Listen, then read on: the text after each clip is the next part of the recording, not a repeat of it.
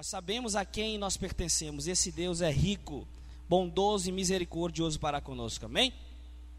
Eu gostaria de falar, de compartilhar uma palavra com os amados irmãos, o termo descanso. Descansar no Senhor. E gostaria a partir do Evangelho de Mateus, capítulo 11, versículo 28. Creio que até à luz de uma compreensão melhor, Mateus capítulo 11, a partir do versículo 25. Os irmãos que estão aqui na igreja, pode permanecer sentado mesmo. Mateus capítulo 11, versículo 25. A minha versão diz assim: repouso para os cansados. Que maravilha, né, irmãos? Repouso para os cansados. Ele é tudo isso. Ele é pão para o faminto, ele é, ele é fonte de águas para os que estão com sede, ele é repouso para os que estão cansados, ele é a paz para os que estão aflitos, ele é a felicidade para os que estão entristecidos, ele é o tudo que completa o vazio. Esse é o nosso Senhor. E é esse texto que nós gostaríamos de compartilhar com os amados irmãos nesta noite, que diz assim: Mateus capítulo 11, versículo 25. Eu estava com saudade de dizer isso, mas eu vou falar. Quem encontrou, diga amém. Amém, amém. Fazia tempo que eu não, que eu não usava essa expressão, amém? Mateus capítulo 11, versículo 25 diz assim: Naquela ocasião, Jesus disse: Eu te louvo, Pai, sen, uh, Senhor dos céus e da terra, porque escondeste estas coisas dos sábios e cultos e a revelaste aos pequeninos. Sim, Pai, pois assim foi do teu agrado. Todas as coisas me foram entregues por meio por meu Pai. Ninguém conhece o Filho a não ser o Pai, e ninguém conhece o Pai a não ser o Filho, e aqueles a quem o Filho quiser revelar. O Senhor nos diz: Venham a mim, todos vós que estáis cansados, sobrecarregados, e eu lhe darei descanso. Tomem sobre vós o meu jugo e aprendam de mim, que sou manso e humilde de coração, e vocês encontrarão descanso em suas almas, pois o meu jugo é suave e o meu fardo é leve, e o nosso descanso está no Senhor, amém? Esse descanso, querido, no Senhor é algo extraordinário. Jesus ele foi estimulado em todo o tempo, enquanto aqui na terra estava Paulo a dar as suas interpretações sobre todos os assuntos, ou podemos dizer sobre os inúmeros assuntos.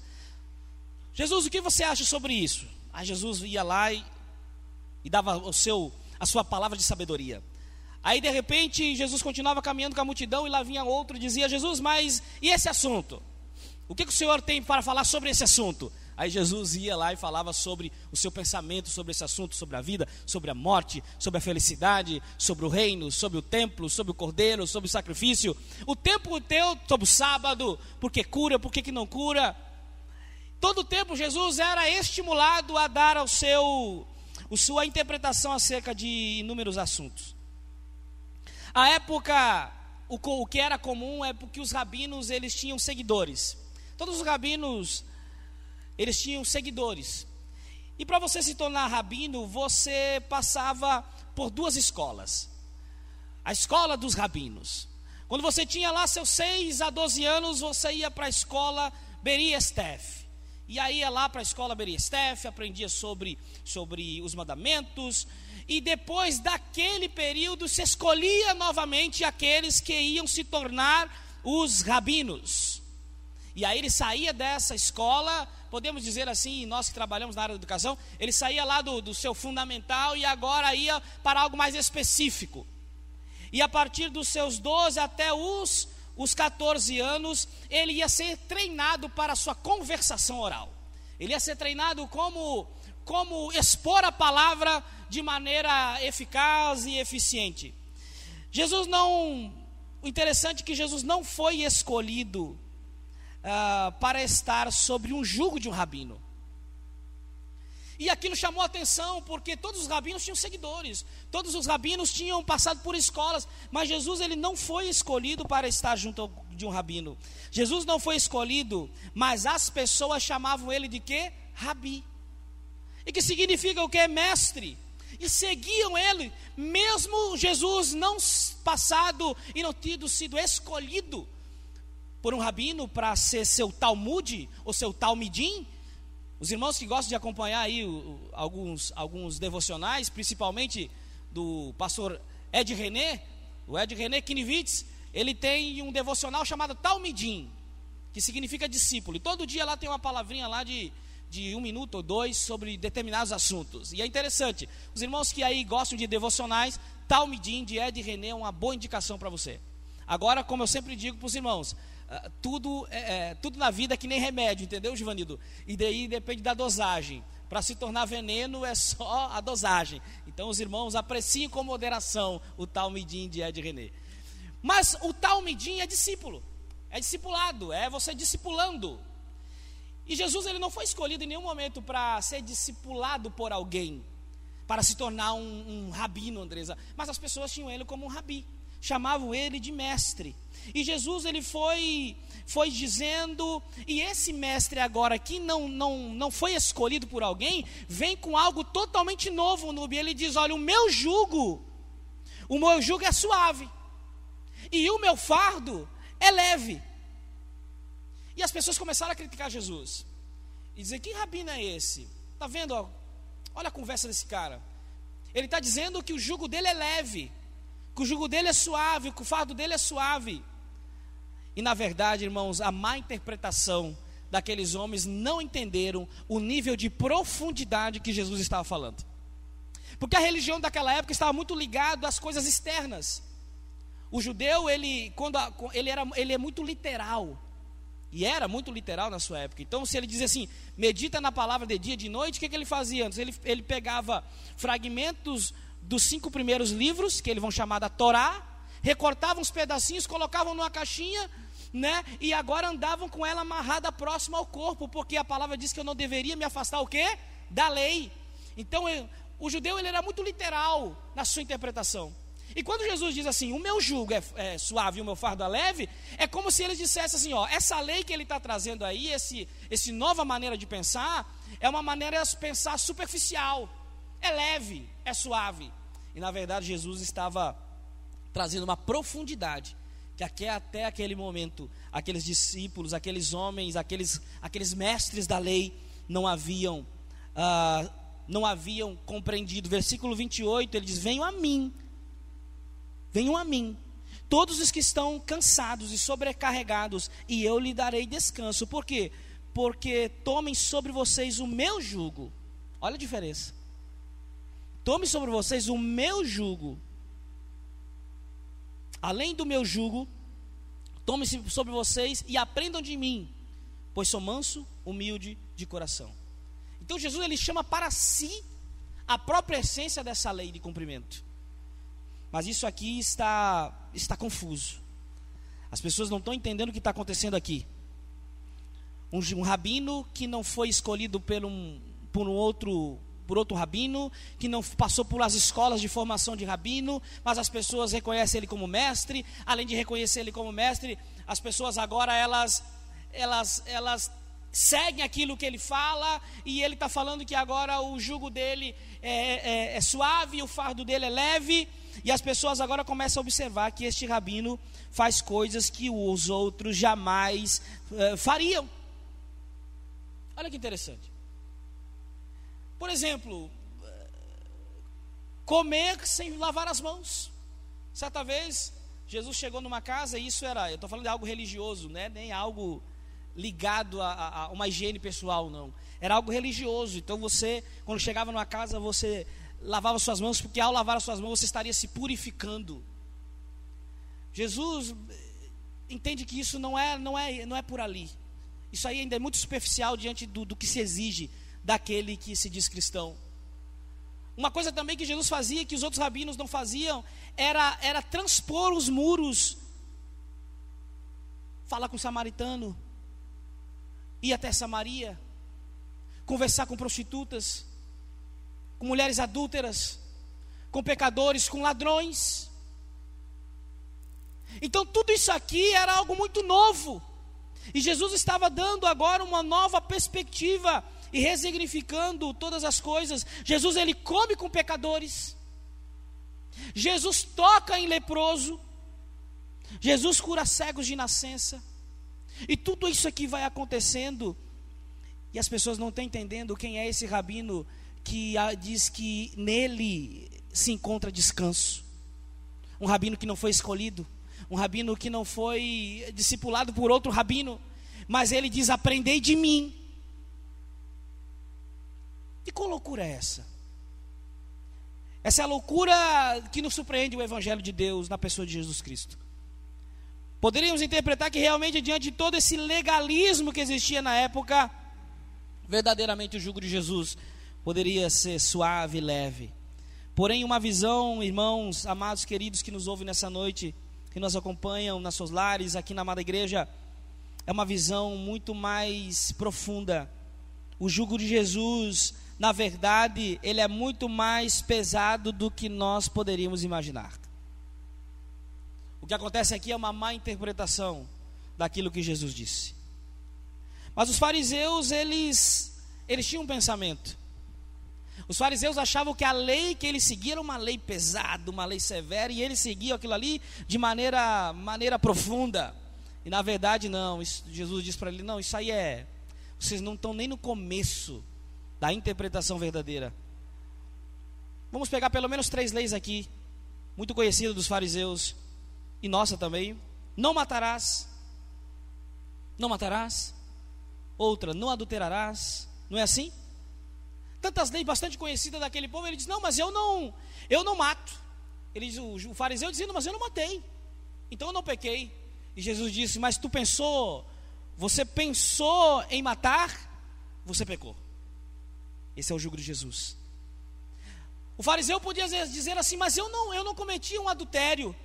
E Jesus disse: Mas você olhou com cobiça para alguém ou para alguma mulher?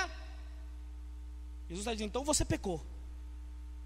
E Jesus ele traz um jugo que é muito mais profundo, porque é um jugo que ele não está nas coisas internas, é um jugo que ele parte de dentro para fora.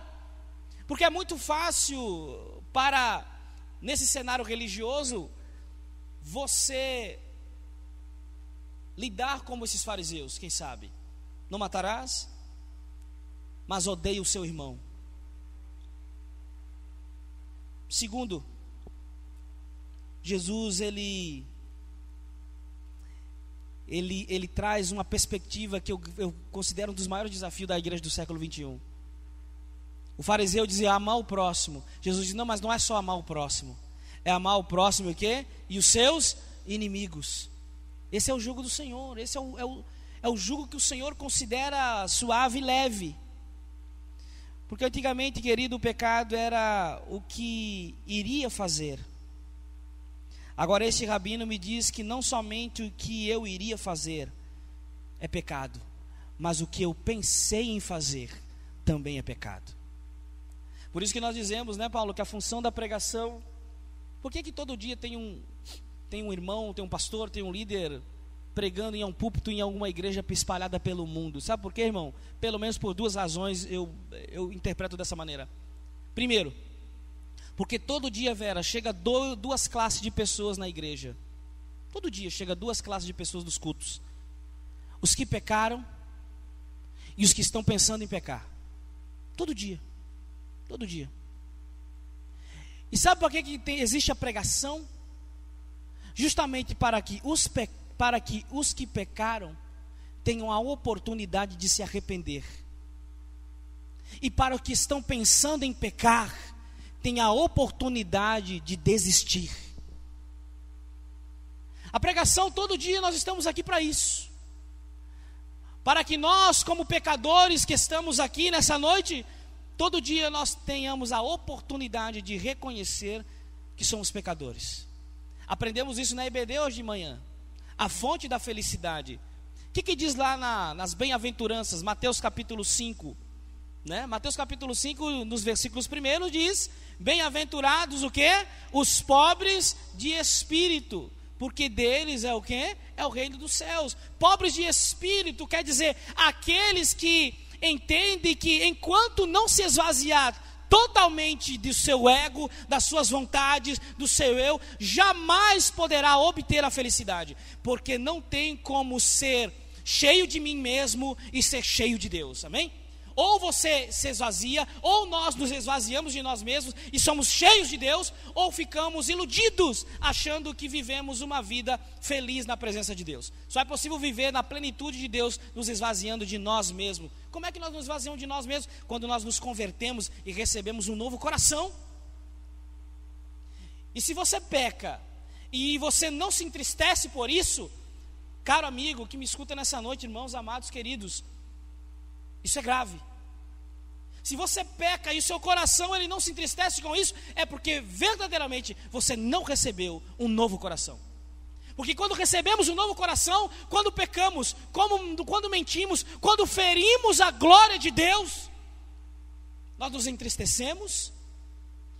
Um profundo, uma profunda sensação de, de distanciamento surge na nossa alma e nós não vemos outra alternativa a não ser nos reconciliarmos com o Senhor e pedirmos a sua misericórdia e o seu perdão sobre nossas vidas. Mas esse rabino que nos traz descanso nessa noite é um rabino que exige de nós uma, não somente uma vida externa de cumprimento da palavra, mas uma vida em qual tem uma mentalidade renovada pelo Espírito Santo de Deus que, que diz ali em Romanos, texto de Romanos, quando fala sobre a renovação das vossas mentes? Porque tudo está aqui, irmão. Tudo está aqui. Qualquer ação que você fizer está ligado aqui, ó. Quer ver um exemplo fácil? Dieta. Vou botar até o óculos agora. Dieta. Quem é que nunca tentou fazer uma dieta? Todo mundo na segunda-feira chama a Vanessa, né, Vera? Aí Vanessa vai lá, mede, sobe na balança, peso, idade, como é que é o nome daquela da balança? Tem uma balança que diz até a idade da gente da miserável. Tipo assim, você tem 30 anos, ela diz, não, você tá parecendo que tem 70, né? Não sei qual é o nome daquela balança. E aí você faz todo um planejamento. A nutricionista deixa lá o livrinho para você, tapioca, batatas doces, peitos de frango. Todo mundo conhece o que é bom, né? Só que é o seguinte: mudou no papel, mas não mudou o quê? Na mentalidade. Aí quando você chega de noite, você vai, vai para onde? Vai procurar na internet o telefone do hot dog do negão. Já comeram desse hot dog? Ali é cruel, viu, Landir? Aí, em vez de ir lá tomar uma sopa insônia, eu vou querer uns descontos depois nesses cantos aí, viu, irmão? Que eu estou fazendo uma propaganda aqui, né? Não, por quê? Porque a mente, e eu, eu sou, eu, eu tenho autoridade para falar disso, irmão. A mente continua que é uma mente gordo, não é assim? A gente, a gente pensa em como comer, por quê? Porque não mudou a mente. Então você vê que desde uma simples dieta, se você não mudar sua mente, você não alcança, que dirá a vida? Que dirá as coisas mais complexas, que dirá os relacionamentos com os filhos, que dirá o relacionamento com sua esposa. Se você não muda a mente, você não mudou nada. Porque a mente, irmão, é o segredo para uma nova vida, para um novo caminho. É por isso que Paulo, quando escreve a cartas aos romanos, ele diz que nós devemos renovar nossa o quê? Mentalidade. A partir daqui, um novo mundo se inaugura. E Jesus é este rabino que não foi escolhido que diz que o jugo dele é suave, que o fardo dele é leve, mas que nos diz que é muito mais profundo do que todos estão pensando em dizer. O que nós entendemos aqui, amados irmãos, é que não basta não matar alguém, não basta não adulterar, não basta somente amar ao próximo eu não devo matar e eu não devo odiar. eu não devo adulterar e também não devo cobiçar. Eu devo amar o próximo, mas eu também tenho que amar quem? O meu inimigo. É isso que vai trazendo descanso para a nossa alma. É quando nós colocamos essas coisas em ordem. E não existe lacunas mais na nossa alma para que nós venhamos a estar perdendo a nossa paz e o nosso descanso. Jesus nos faz este grande convite. E é onde está a suavidade, a leveza desse jugo. Porque me parece que o jugo do Senhor está muito mais profundo. Mas Ele mesmo diz que o jugo dele é leve. Então, onde é que está a suavidade desse jugo? Sabe onde é que está a suavidade desse jugo, irmão? Quando nós entendemos o projeto de Deus. Quando nós entendemos o projeto de Deus, o jugo e o fardo do Senhor é leve. São suaves. Porque nós entendemos que tudo está no controle das mãos de Deus. Amém? E é aí que nós descansamos. E sabe onde é que está o projeto de Deus? Na nossa interioridade. É onde está o projeto de Deus. O projeto dos fariseus estava ligado àquilo que era externo, lembra? Andar com um pedacinho da Torá, né? fazer as orações que todo mundo via lá no meio da praça, no determinado horário, virando lá para não sei aonde. Cumprir todos os rituais, os dogmas, as religiosidades. E nós vivemos também uma, uma época dessa, em que as pessoas acham que todo um estereótipo ele é suficiente para falar sobre a nossa fé. Como é que tu corta o teu cabelo? Como é que tu, tu deixa tu, tua, tua roupa? Como é que tu, o tamanho do teu brinco? Como é que tu está entendendo que até hoje nós temos essa essa realidade que é uma realidade superficial, porque Jesus existe muito mais do que isso. Porque se fosse só isso, era muito fácil. Se cumprir a lei fosse só o tamanho de uma calça, ou o tamanho de, de, um, de, um, de, um, brinco, ou um tipo de corte de cabelo, ou uma barba, ou seja lá o que for, seria muito fácil cumprir. Mas Jesus diz: não, é muito mais profundo o que eu estou exigindo de vocês. Eu estou exigindo de vocês não somente práticas externas, mas eu estou exigindo de vocês práticas internas, que começam a partir da sua mentalidade. Jesus ele, ele nos chama para nós termos uma relação muito mais profunda com Ele, muito mais íntima com Ele. Por quê? Porque Jesus nos chama a, a nós vivemos uma vida de integralidade, de verdade com Ele. Porque o que é externo nem sempre é verdadeiro, não é assim? O que é externo nem sempre é verdadeiro. Quantos de nós já fomos enganados pelo aquilo que é externo? Mas aquilo que é interno, ele não existe filtros que possam amenizar a sua interioridade. Nós vivemos hoje nos mundos dos filtros, no qual maquiamos qualquer tipo de realidade. Mas se existe um filtro que ele não tem um alcance, é o filtro que pode chegar na tua alma, na tua mente. Ali existe somente uma verdade. E a saber de todos nós nessa noite, se você consertar o seu interior, você vai encontrar o descanso necessário para a sua alma, amém? É isso que o Senhor está nos dizendo. Tudo começa lá dentro, como tudo na vida. Como tudo na vida. Vamos pegar exemplo prático aqui. Como é que eu quero falar aqui sobre sobre ser um bom pai se eu sou na minha casa, dentro do meu lar, eu sou um péssimo pai? Tudo começa onde? Lá dentro. Como é que eu, eu, vou falar sobre amar, amar a sua esposa, respeitar a sua esposa, se eu chego em casa e agrido minha esposa, faço qualquer tipo de coisas que agrida a integridade dela, com que autoridade eu tenho para falar isso? Nenhuma, por quê? Porque tudo começa onde? Lá dentro. Assim como eu tenho que arrumar a minha casa lá dentro para poder viver uma vida integral lá fora, eu tenho que arrumar a minha casa aí dentro, a minha alma, os meus pensamentos, para que eu possa viver um descanso aí fora. É isso que o Senhor está nos exigindo. É esse convite que o Senhor está nos chamando nessa noite. Vivermos uma vida muito mais profunda. A mulher que enxuga os pés de Jesus, impura. Poderia ser considerada na época, mas muito ama, porque muito foi perdoada. Você já pensou isso, irmão? Às vezes nós vemos pessoas com a pregação um pouco né, mais pesada, e diz, ah, aquele, aquele, aquele irmão tem uma palavra muito dura. Mas quando você vai ver a história daquele irmão, aquele cara, ele era um ex-drogado, um ex-dependente químico. Jesus tirou ele lá de uma situação em que era impossível e agora ele tem essa nova possibilidade. E, e me parece que a sua, até a sua entonação de voz, ela fala muito sobre o nível que ele foi perdoado. A maneira como nós vivemos no Evangelho, a intensidade que nós vivemos no Evangelho, ela está ligada muito na nossa consciência de quem nós somos perdoados e de o que nós somos perdoados.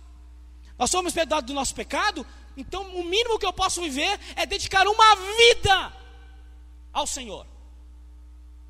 O mínimo que eu posso fazer é não murmurar, porque cada vez que você murmura, cada vez que você reclama, cada vez que você você fala coisas que não condizem com a palavra de Deus, você está ferindo a glória de Deus. Porque quanto maior for o meu contentamento em Deus, mais Deus será glorificado.